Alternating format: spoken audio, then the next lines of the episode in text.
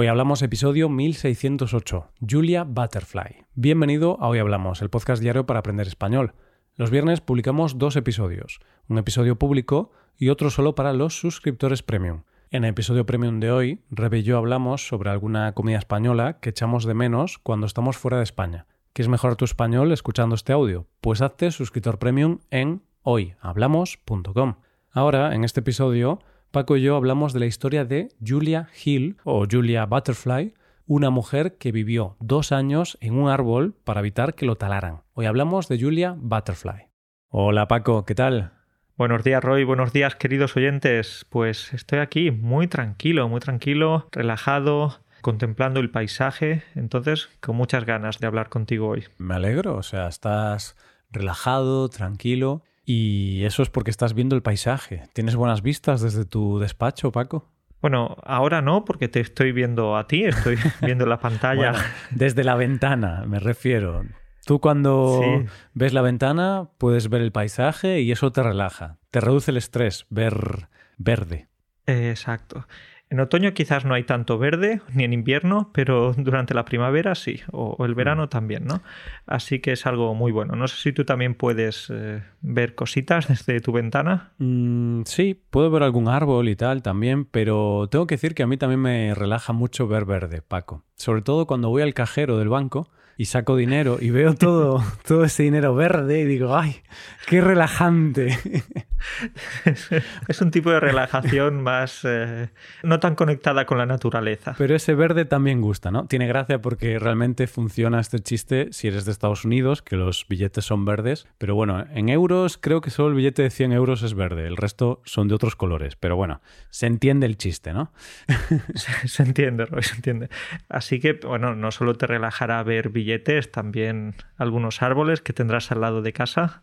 Sí, sí, eso también, eso también. eso también, pero menos. Pero menos. A ver, si tienes que elegir entre un árbol y unos billetes, Paco, ¿qué elegirías? Bueno, eso es como hmm. elegir entre, entre mamá y papá. Eh, bueno, pues esta es una buena pregunta, Paco, porque depende de la cantidad de billetes y depende del árbol, supongo. Pero la protagonista de la historia de hoy tiene muy claro qué elegiría. Ella no elegiría el dinero, sino que ella elegiría el árbol. Eso es, exacto. La protagonista de este episodio, Julia, Julia Hill, es una heroína para mucha gente, una mujer que hizo algo bastante extremo, diría, y vamos a comentarlo dentro de un ratito, pero es una mujer que pasó 738 días encima de un árbol. Ojito, entonces claramente su prioridad son los árboles, Paco. Y no un árbol cualquiera, ¿eh? Una secuoya. Hmm, una secuoya, una secuoya milenaria, claro, porque me imagino que si, si acabase de ser plantada esta secuoya, si lo hubieran plantado hace una semana, bueno, no pasa nada, ¿no? Dices, bueno, tiene una semana, ¿qué más da? O sea, podemos plantar otra, pero claro, una secuoya milenaria que tiene más de mil años, pues si la cortas, luego va a llevar un poquito de tiempo que vuelva a crecer. Es decir, tendrías que esperar mil años para tener el mismo, el mismo árbol, porque estas, estos árboles crecen muchísimo y se vuelven enormes y claro, tú cuando ves una secuoya de mil años es enorme. Yo nunca he visto una en persona, pero en California hay bastantes. Y pueden llegar a medir, no sé, bastantes metros de altura, como ciento y pico quizás. Eh, estoy viendo ahora los datos aquí en la Wikipedia. Crecen a una altura media de entre 50 y 85 metros y pueden tener entre 5 y 7 metros de diámetro. Y las secuelas más altas de las que se tienen referencias eh, llegaron a medir 94 metros de altura. Así que más o menos como Michael Jordan. Son el Michael Jordan de los árboles, Paco. Y yo me he dado cuenta de que he exagerado un poquito diciendo que pueden llegar a medir ciento y pico metros. Bueno, tampoco. 95 es algo muy exagerado, por supuesto, es algo impresionante, pero no más de no hay datos de más de 95 metros, ¿verdad? Mm, por lo que veo, no, pero bueno, eso, Paco, es como cuando tú dices que mides, no sé, un metro ochenta, pero luego si te dejas el pelo largo, pues mides un poquito más, ¿no? pues no pasa nada por exagerar un poquito. Entonces sí, casi 100 metros. Árboles muy, muy grandes. Entonces sí, pues esta es la historia que, que, os queríamos presentar hoy, ¿no? Una chica, Julia, Julia Hill, que vivió durante 738 días en una secuoya. ¿Y el por qué? Bueno, pues muy fácil o muy difícil. El por qué es porque quería proteger no solo a esa secuoya en la que estuvo viviendo durante tantos días, sino también el terreno, un terreno que había con muchas secuoyas e iba a ser talado por una empresa maderera. Vale, vale, claro, porque yo al principio pensaba que simplemente le apetecía vivir en una en una secuoya. Porque, oye, Paco, ¿tú nunca pensaste en vivir en una casa árbol cuando eras pequeño? Estas típicas ideas que tenemos de niños de, ah, voy a construir una casa en el árbol y voy a vivir ahí y va a ser súper divertido. Por supuesto, yo creo que casi cualquier niño desea o sueña con vivir en, la casa árbol, por ejemplo, de los Simpsons, ¿no? Esa, esa, cabaña en el árbol mm. tan, tan espectacular. Y, y, oye, desde fuera parecía pequeña, pero luego desde dentro ahí había espacio, ¿eh? Sí, sí, sí. Entonces, oye, es un sueño muy bonito, pero en este caso no era un sueño.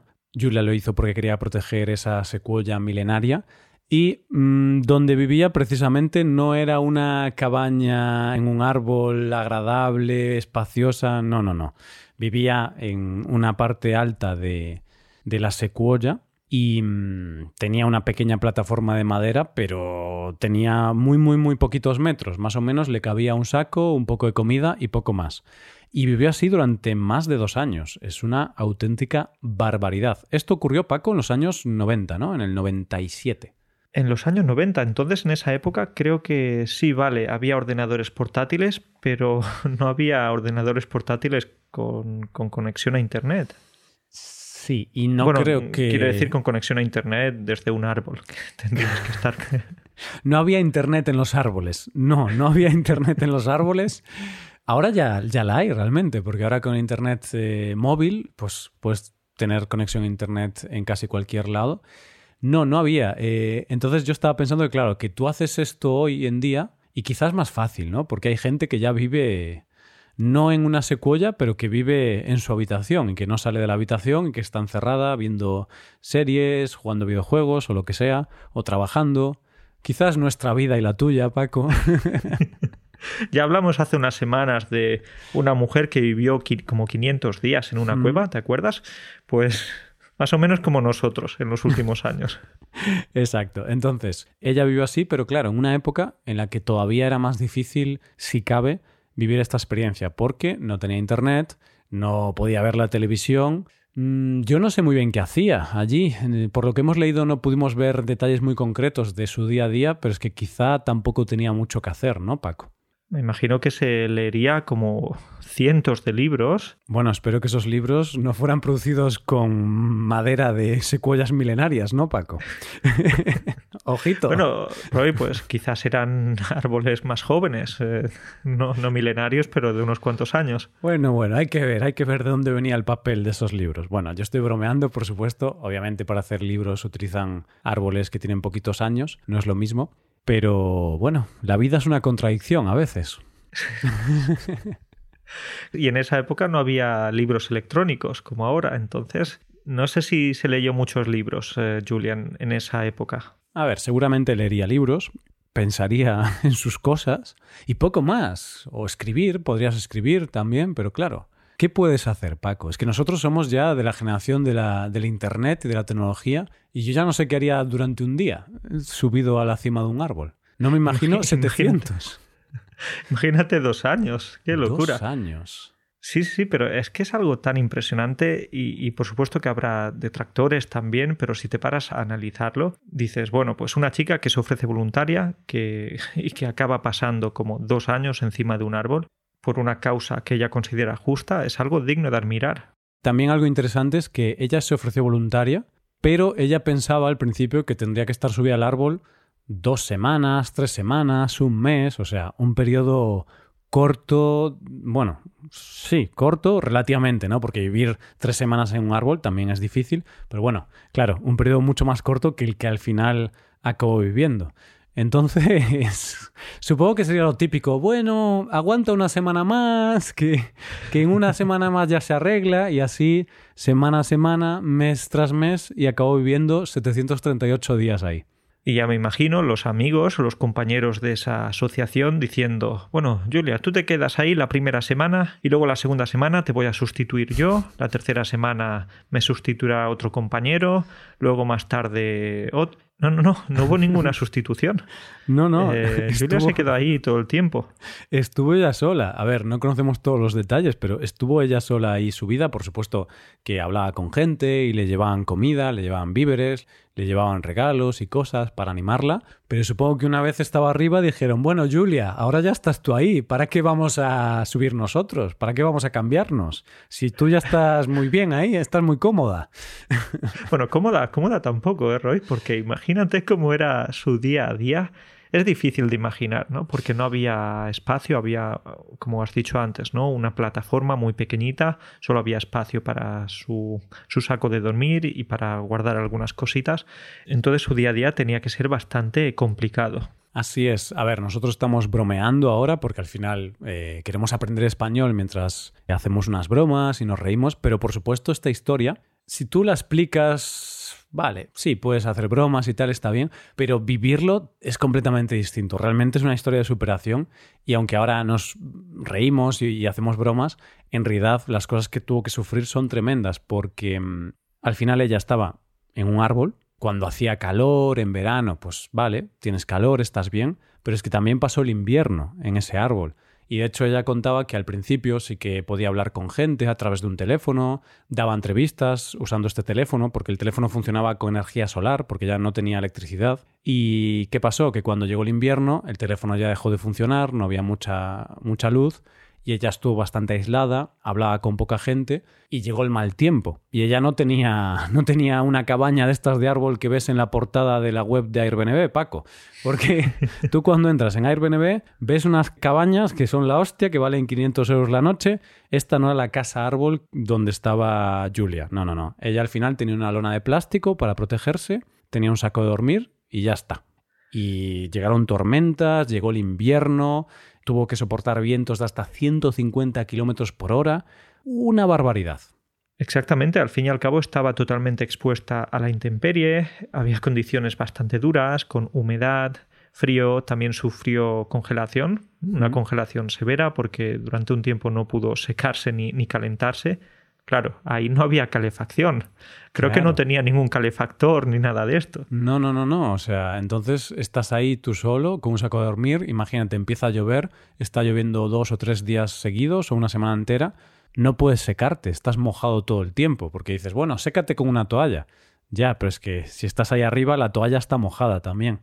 Y había momentos en los que no tenía nadie. Sí que tenía apoyo de mucha gente durante, durante muchos momentos, pero cuando había alguna tormenta o algo así, pues no siempre estaban allí sus, sus amigos. Entonces, bueno, terrible la verdad esta experiencia, pero continuó. A pesar de todas las cosas malas, de, de, lo difícil que era para ella vivir esta situación, y de hecho ella cuenta que hubo momentos en los que pensó en dejarlo, momentos en los que casi se da por vencida, porque no es fácil vivir esa situación y por mucho que tú quieras proteger esa secuoya, llega un momento en el que ya no puedes aguantar más, pero aguantó. Y no se dio por vencida Roy, a pesar de lo que hemos comentado, esas condiciones meteorológicas tan extremas, también algunas dificultades. Estaba pensando en cómo lo hacía esta chica, cómo era su día a día, por ejemplo. No sé, cómo comía, cómo comía o, o cómo hacía ejercicio. ¿Cómo se entretenía? A ver, ejercicio mucho no creo que pudiera hacer simplemente porque no tenía casi espacio. Comida, comía lo que le enviaban sus amigos que estaban desde abajo y le enviaban comida con una, con una polea. Y entretenerse, pues como podía, ¿no? Pero realmente yo creo que tienes que aburrirte muchísimo. Entonces, claro, estás ahí, aburrido, solo, con muchísimo frío, incómodo. Y además esto no es lo único, porque no solo tenía que aguantar mm, las condiciones de la naturaleza extremas, sino que hay que entender que ella estaba subida en esta secuoya para evitar que se talara y había una empresa maderera que quería talar esta secuoya porque esta empresa había comprado ese terreno para conseguir madera. Entonces, claro, tenían intereses opuestos. Ella quería proteger la secuoya, pero la empresa de madera era la dueña de ese terreno y quería cortar esta secuoya. Y obviamente, pues los de la empresa de madera no estaban contentos con que ella estuviese ahí y no poder cortar el árbol. Entonces, ¿qué hacían, Paco? Pues intentaban molestarla, meterle presión para sacarla de allí, para que ella se fuese. Exactamente, entonces esta empresa pues en algunas ocasiones eh, intentaba fastidiar a Julia para, por ejemplo, no dejarla dormir, hacían ruido por las noches o intentaban cortar los suministros, quizás impidiéndoles a los amigos entrar ahí. Por supuesto que había intereses muy opuestos. Claro, entonces, bueno, ella tenía este sistema de poleas, yo me imagino que la empresa pues cortaría ese sistema, lo destruiría para intentar evitar que llegasen los alimentos y otros suministros a la cima del árbol. Y de hecho ella cuenta concretamente que durante muchos días esta empresa puso unos altavoces con alto volumen, con música o con ruido o con lo que sea, durante toda la noche y todo el día para molestarla. Que de hecho esto, Paco, me suena que es un método de tortura que usan a veces en... sí, ¿no? Por las películas y todo esto, que te ponen como música, yo qué sé, música heavy o algo así durante todo el día y toda la noche y te vuelves loco con eso seguro que tuvo muchos momentos en los que dijo no puedo más, no aguanto más y, quiero bajarme porque, porque es insoportable esto, pero, pero siguió, siguió ahí, ¿eh? Siguió, pero efectivamente ya contó esto, que hubo momentos en los que dijo no aguanto más, no puedo más, tengo que dejarlo. Dice que hubo momentos en los que estaba horas y horas llorando y realmente queriendo dejarlo, pero nunca llegó el momento de dejarlo, nunca nunca pasó el límite, porque ella misma cuenta que había a veces algunos pequeños detalles que le daban como mm, aliento, que le daban como un empujón más para seguir. Cuando veía un pajarito, o por ejemplo dice que un día vio un oso, creo que comiendo unas bayas o algo así. Claro, ella estaba subida en el árbol, entonces le gustó pero si lo llegas a ver desde abajo, a mí no me hubiera dado aliento. y si me da el aliento el oso, quizás que está muy cerca. Eso es, eso es. Es decir, esas pequeñas cosas o grandes cosas, ¿no? Ver la naturaleza, contemplar ese paisaje, luchar por una causa que ella consideraba justa, pues esas cosas fueron las que le dieron esa fuerza para seguir y seguir. Y finalmente tenemos que decir que Julia se salió con la suya consiguió lo que quería o lo que quería su, organización y le ganaron la batalla a la empresa. Así es. Eh, ella solo bajó del árbol después de ganar esta batalla, después de conseguir llegar a un acuerdo con la empresa de madera. Y mm, Julia y sus compañeros recaudaron 50.000 dólares y ese dinero lo usaron para pagar a la empresa de madera y la empresa maderera se comprometió a mm, no talar el árbol y proteger una zona cercana al árbol de unos 12.000 metros cuadrados. Entonces, después de aproximadamente dos años subida a ese árbol, ellos y la empresa llegaron a este acuerdo. 50.000 dólares a cambio de irse y proteger el árbol y la zona cercana. Roy, dame un segundo que voy a coger un pañuelo porque quiero llorar. Al final, esa lucha, esa, batalla que, emprendió Julia, al menos pues sirvió para algo, para proteger esa parte y en cierta manera pues consiguió el objetivo que buscaba, proteger esa secuoya y el terreno que había alrededor. Pero ¿a qué coste? Porque cuántos días y noches sufriendo, pasándolo mal, con el frío, con hambre, etc. Y a mí personalmente me parece muy importante y necesario que haya personas que luchen por sus ideales, ya estés de acuerdo con ellos o no estés de acuerdo con ellos, pero eso, que lleguen hasta, hasta el final con lo que creen y lo que piensan. Hmm, estoy contigo. A ver, al final tú puedes estar de acuerdo con lo que hizo Julia o no, pero está claro que sí que es una mm, historia de superación personal y es una historia, bueno, como de algo extremo. Porque de hecho ya en el podcast hemos contado historias de esta mujer que estuvo unos 500 días encerrada en una cueva como parte de un reto personal. Hablamos de un millonario que se fue a vivir a una isla desierta cuando se había arruinado. Entonces, esta historia entra un poco dentro de estas historias de superación personal extrema estés de acuerdo o no con lo que haya hecho ella, porque obviamente habrá gente que diga que esto está genial y luego habrá otras personas que consideren que es un poco absurdo hacer esto. Oye, cada uno tiene su opinión, por supuesto, pero sí que creo que poca gente sería capaz de sufrir tanto como ha sufrido Julia por cualquier motivo. Puede ser por defender un árbol o por defender una casa o por defender lo que sea, pero claro, estar dos años en un árbol, eh, sufriendo el frío, el viento, el, aburrimiento, la soledad, el acoso de la empresa maderera y todo esto, oye, ojito, ojito, ojito. Ojito, sí, sí, desde luego, ojito, Roy. Pues sabes qué, por supuesto que leyendo esta historia uno se pregunta, vale, pues ¿cuánto tiempo aguantaría yo en caso de que hiciera algo similar, ¿no? Y es muy difícil responder a esa pregunta, por eso primero te voy a dejar a ti, Roy. Si tú hubieras estado en el lugar de Julia, ¿cuánto tiempo habrías aguantado encima del árbol?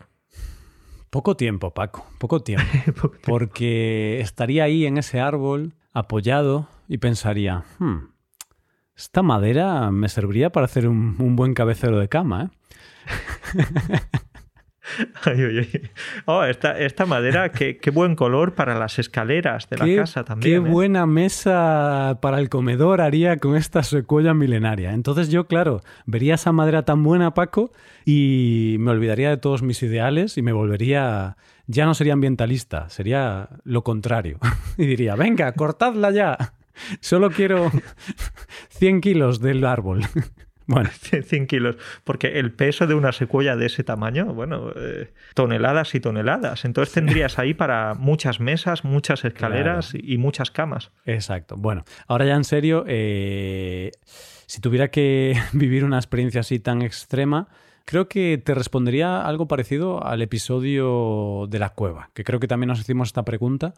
Y quizá unas semanas podría vivir así, pero ya. Y no creo que tuviese ninguna no creo que yo tuviese una convicción tan fuerte, ya sea por un árbol o por lo que sea, como para sufrir tanto, Paco. Mis ideales por, por la vida y por todo no son tan fuertes como para sufrir tanto, Paco. Creo. Sí, yo creo que poca gente respondería que se quedaría como Julia dos años. Yo creo que algo similar me quedaría unos días, unas semanitas. Porque, oye, también las vistas desde lo alto de una secuoya tienen, tienen que ser muy bonitas, ¿eh?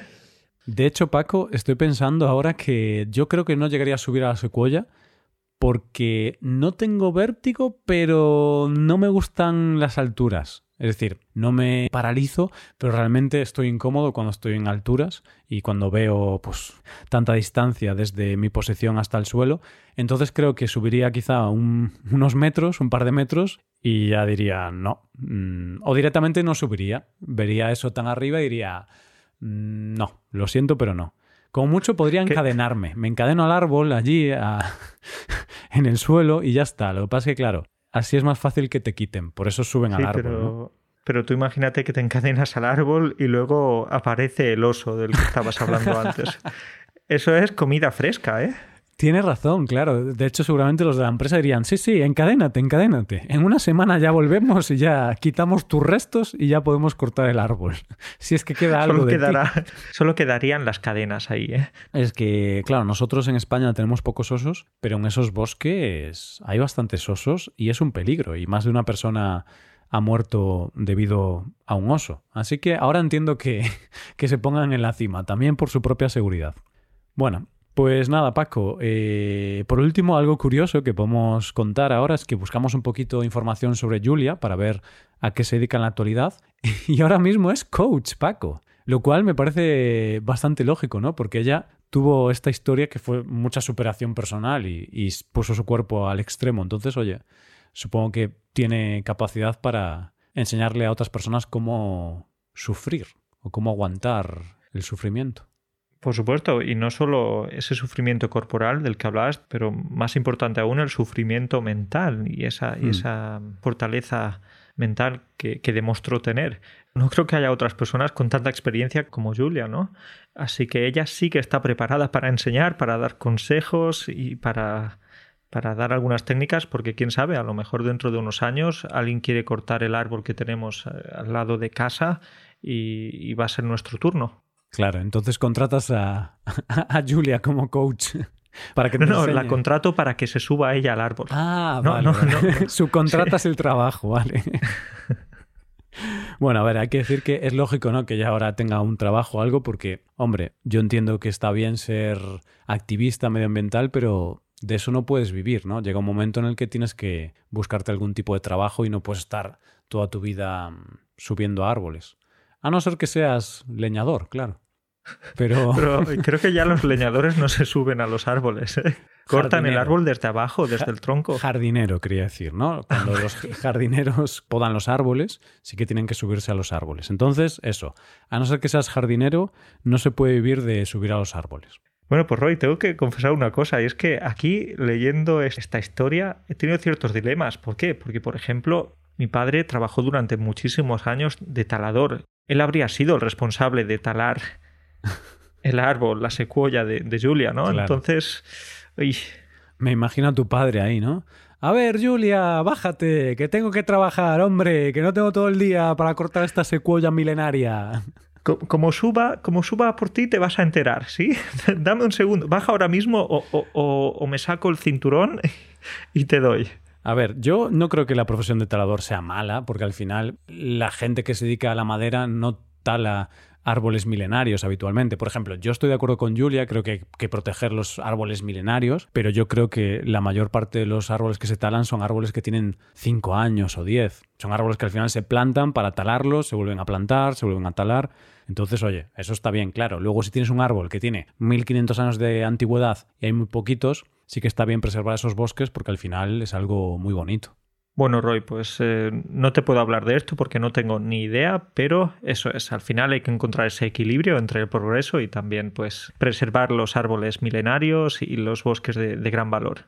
Hmm, sí, y al final, Paco, si tú compras en Ikea los muebles más baratos, no te preocupes, no son de secuelas milenarias, son de eucaliptos de dos años de antigüedad o de pino barato, así que no creo que sea tan malo. Bueno, pues dejamos aquí el episodio. Esta ha sido la historia de Julia Butterfly Hill, por cierto, que no hemos comentado su apodo, que era Butterfly, mariposa en español. Y bueno, una historia muy interesante sobre cómo subió a esa secuoya y estuvo ahí viviendo dos años prácticamente, sí, un poquito más de dos años, y consiguió salvarla. Y podéis visitar la secuoya, sigue ahí, está ahí en California.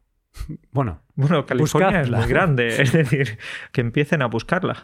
Es que no he anotado dónde estaba exactamente. Entonces, bueno, está en California y es una secuoya de más de mil años, aunque creo que hay más que esta, pero bueno, esta es la famosa porque fue la que se protegió. Bueno, pues nada, Paco, dejamos aquí el episodio. Un placer, como siempre, hablar contigo y nos vemos la semana que viene. Cuídate mucho. Bueno, cuídate mucho. Un saludo para todos. Hasta pronto.